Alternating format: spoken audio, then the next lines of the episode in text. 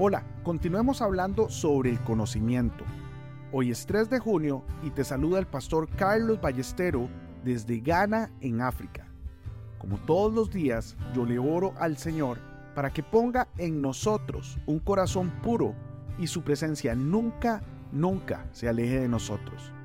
En Colosenses capítulo 1, versículo 9 leemos, no cesamos de orar por vosotros y de pedir que seáis llenos del conocimiento de su voluntad en toda sabiduría e inteligencia espiritual. Hoy te quiero recomendar leer y meditar en Colosenses capítulo 1 del versículo 9 al 10. La revelación divina del conocimiento de Dios no es un evento único, sino un proceso continuo en nuestra vida cristiana. A medida que crecemos en nuestra relación con Dios, Él nos revela más de su sabiduría y entendimiento, permitiéndonos vivir de acuerdo con su voluntad y propósito.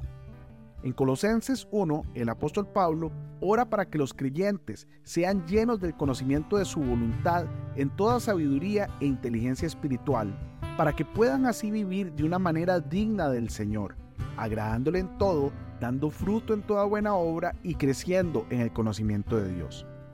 Esta oración refleja el deseo de Dios de que continuemos profundizando en la revelación divina del conocimiento de Dios. Para experimentar este crecimiento debemos ser diligentes en nuestra búsqueda de Dios y su palabra. Como dice en 2 Timoteo 2.15, esfuérzate por presentarte a Dios aprobado como un obrero que no tiene de qué avergonzarse y que maneja con precisión la palabra de verdad. Al estudiar las escrituras y orar por revelación, nos abrimos a la obra del Espíritu Santo en nuestras vidas, permitiendo que Dios nos muestre su verdad y su sabiduría. Además, debemos ser sensibles a la dirección del Espíritu Santo en nuestra vida diaria.